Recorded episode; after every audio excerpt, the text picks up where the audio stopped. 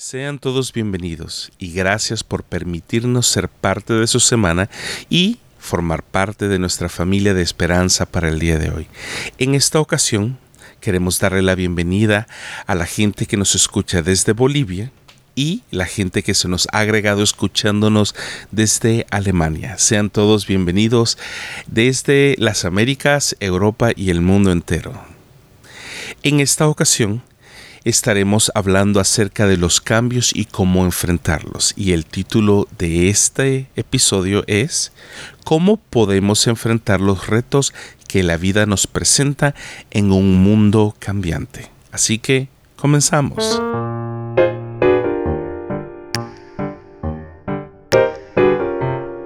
Desde que salí de mi país hace unos 15 años, siempre ha sido difícil poder establecerme en un solo lugar, ya que como soy pastor, he tenido que moverme de locaciones en innumerables ocasiones. A donde ha habido la oportunidad de servir a Dios, ahí hemos ido. Me he movido de países, me he movido de estados, me he movido de provincias, de departamentos, de la ciudad al campo, del campo a la ciudad y así innumerables veces. Pero no fue sino hasta que hace unos años que mis hijos ya estaban conscientes de todo su entorno que tuve que frenarme en tomar ciertas decisiones, ya que mis hijos no habían podido establecerse en un solo lugar y tener una vida normal y estable. Sé por experiencia personal que los cambios en la vida son duros y muy difíciles de digerir. Posiblemente, no sabe, pero déjeme contarle que crecí en un país tropical con solamente dos temporadas, lluvia y seco, por lo cual nunca había experimentado el cambio de las cuatro estaciones del año. Con el tiempo, he tenido que aprender a disfrutar las cuatro estaciones del año, ya que ninguna estación del año es mejor que otra. Son solamente tiempos distintos y cada uno tiene su propia belleza.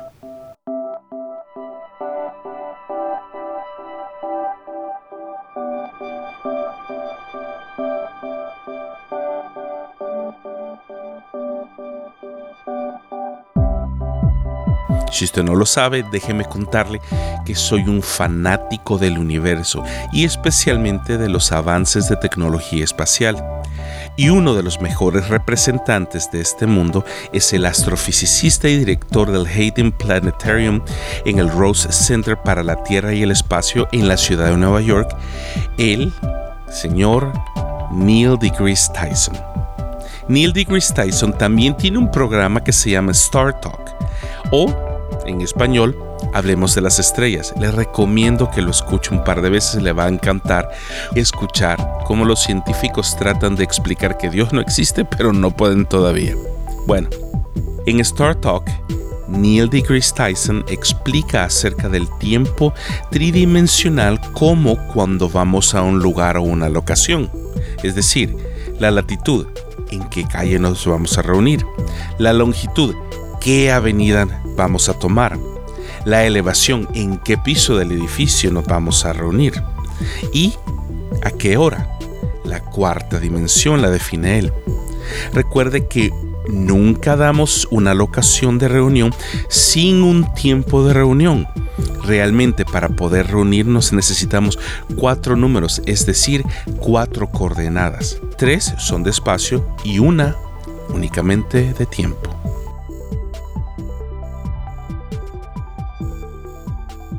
Neil deGrasse Tyson termina con un principio muy interesante que dice así, no somos prisioneros en un mundo tridimensional, sino estamos atrapados en el presente, ya que no podemos ver la línea del tiempo frente a nuestros ojos y regresarlo para adelante y atrás como hacemos con una película cuando la vemos en la televisión.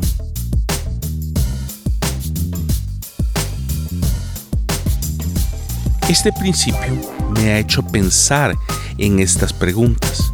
¿Qué haríamos si pudiéramos regresar en el tiempo y evitáramos que esta pandemia sucediera?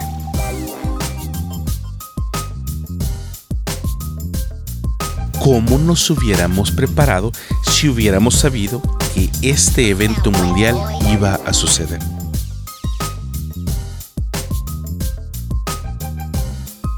Déjeme establecer algunas reglas probablemente obvias que nos ayudarán a adaptarnos a los retos que se nos presenten delante de nosotros. Controlemos lo único que podemos controlar.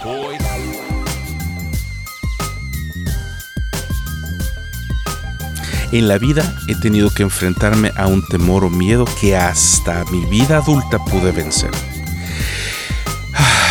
Me llamo Elinavas y tengo 43 años de edad y he sido nictofóbico hasta hace 10 años. La nictofobia o fobia a la oscuridad es una fobia caracterizada por un miedo irracional y desmedido a la noche o a la oscuridad. Lo siento mucho, pero tuve que buscar la palabra y sonar técnico porque no quería sentir que sonaba un poco tonto que a los 33 años de edad superé mi miedo a la oscuridad. Bueno, eh, culpe a mis hermanos que desde pequeño me asustaron demasiado en las noches. ¿Por qué le tenemos miedo a la oscuridad?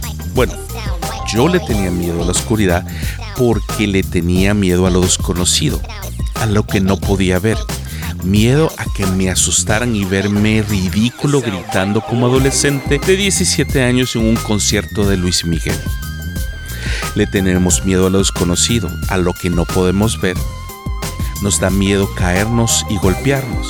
Nos da miedo no poder predecir anticipadamente nuestra reacción.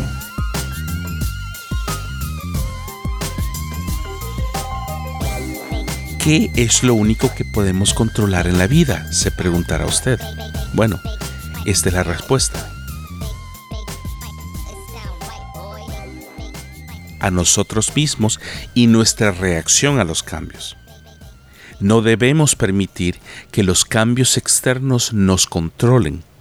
No permitamos que nos descontrolen emocionalmente y familiarmente. Lo que nos desagrada es no poder predecir lo que vendrá, por dónde vendrá y por supuesto qué es lo que vendrá.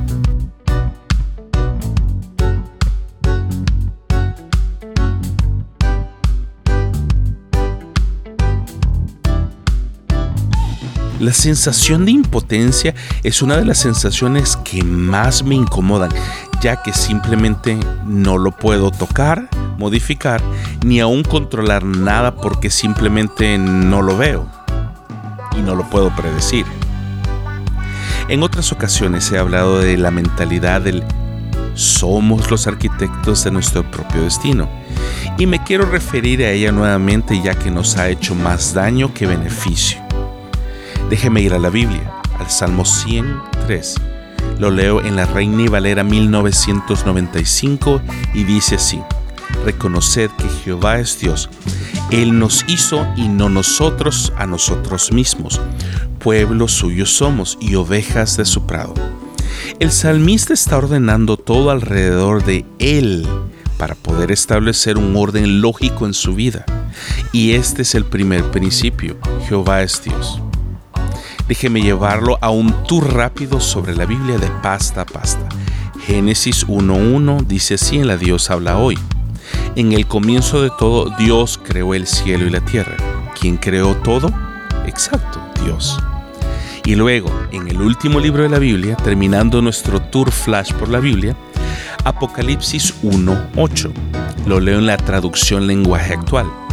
El Señor Todopoderoso, el que vive y siempre ha vivido y que está por llegar, dice, yo soy el principio y el fin. Claro, ¿verdad? Está enfrente de nuestros ojos, en este caso frente a nuestros oídos. Este es el orden lógico que el salmista estaba estableciendo para sí mismo, ya que desde el principio de todo Dios nos creó y hasta el final Él nos sostendrá, cuidará y guiará, ya que Él es Dios, no nosotros, y Él tendrá cuidado de mi vida y de la vida de los que aman su nombre. Nuevamente el salmista recuerda estas palabras en el Salmo 23.1, lo leo en la traducción lenguaje actual, y dice así el salmista, Tú, Dios mío, eres mi pastor, contigo nada me falta. Recuerde que somos su creación Dios nos hizo y le pertenecemos a Él. Somos sus hijos, somos sus hijas. Todos somos adoptados por su amor y por lo cual Él legalmente tiene cuidado de nosotros y no nos dejará desprotegidos.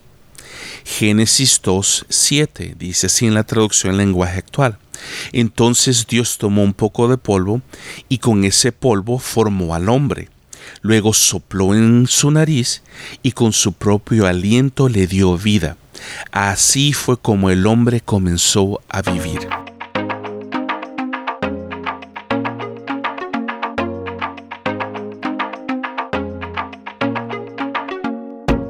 Todos nos alegramos y celebramos una graduación o al final de una carrera universitaria, ya que es un logro alcanzado. ¿Quién nos alegra después de haber terminado o finalizado un proyecto? ¿Por qué nos alegramos? Porque es la satisfacción de haber creado y el final de un trabajo duro y arduo. ¿Qué haría usted si alguien quiere destruir su trabajo o un proyecto que acaba de terminar? Exactamente, lo protegeríamos y lo cuidaríamos con nuestra vida. Lo pondríamos en un lugar en el que esté libre de peligros. Dios no es diferente que nosotros en este sentido. Dios igualmente actúa así con nosotros. Recuerde que somos sus hijos y somos sus hijas y Él nos va a proteger como su preciado tesoro. Salmo 57.1 en la traducción lenguaje actual dice, Ten piedad de mí, porque en ti se refugia mi alma. En la sombra de tus alas me ampararé hasta que la destrucción pase. También Mateo 7.1 en la diosa habla hoy dice así. Pues si ustedes, que son malos, saben dar cosas buenas a sus hijos, cuánto más su Padre que está en el cielo dará cosas buenas a quienes se lo pidan. ¿Le puedo dar un consejo? Pídale a Dios que entre a su vida para que Él tome el control de todo y usted se vuelva un hijo o hija de Él. Y así usted le pueda pedir a su papá, a su padre, que lo proteja, que le dé paciencia, que le guíe para poder entender que Él está cuidándonos en todo momento y toda circunstancia. Por ser suyos, Él cuidará de nosotros pertenecemos a su familia y somos sus hijos aceptados y adoptados por la gracia y el amor. Y nuestra petición de formar parte de su familia es siempre aceptada.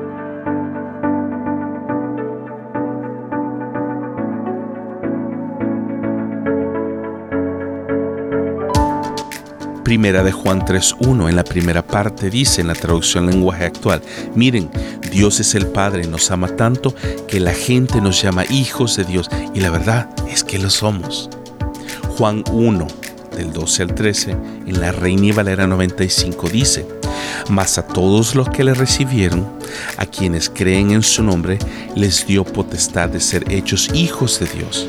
Estos no nacieron de carne, ni por voluntad de carne, ni por voluntad de varón, sino de Dios. Es decir, hemos sido adoptados por su amor. Déjeme concluir con tres cosas. Número uno, aprendamos a controlar únicamente lo que podemos controlar. Así es, únicamente nuestra reacción a las circunstancias, ya que Dios nos ayuda a poder pasar esta leve tribulación momentánea.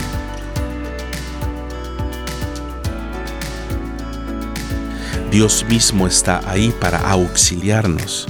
Recuerde que Él es Dios y no nosotros, y nosotros somos su creación. Número 2. ¿Somos arquitectos de nuestro futuro? Eh, más bien demoledores de nuestra propia vida. La Biblia nos muestra que Dios es el arquitecto y el creador de todo, no nosotros.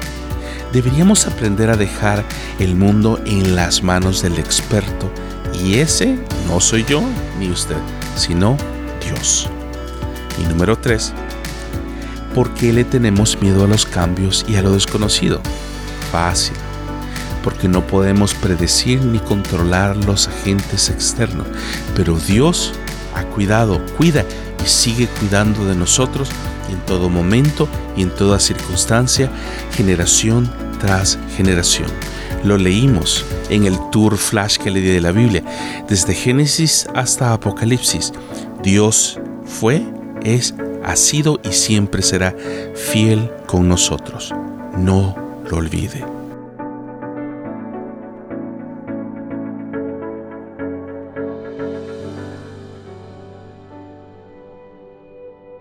Y como pensamiento final, a este punto de la historia deberíamos de haber dejado atrás ya esta pandemia.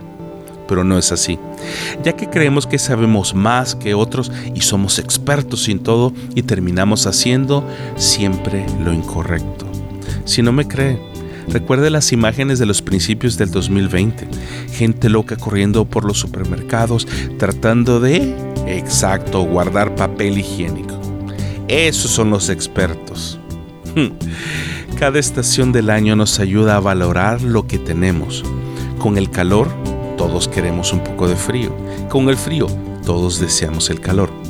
Pero vivir en un lugar ideal es imposible ya que no existe. De la misma manera debemos aceptar el hecho de que lo que vivimos en la actualidad es nada más una temporada corta cuando vemos en perspectiva la vida que tenemos por delante, pero especialmente la eternidad a la cual hemos sido llamados a vivir en Dios. ¿Cómo podemos enfrentar los retos que la vida nos presenta en un mundo cambiante?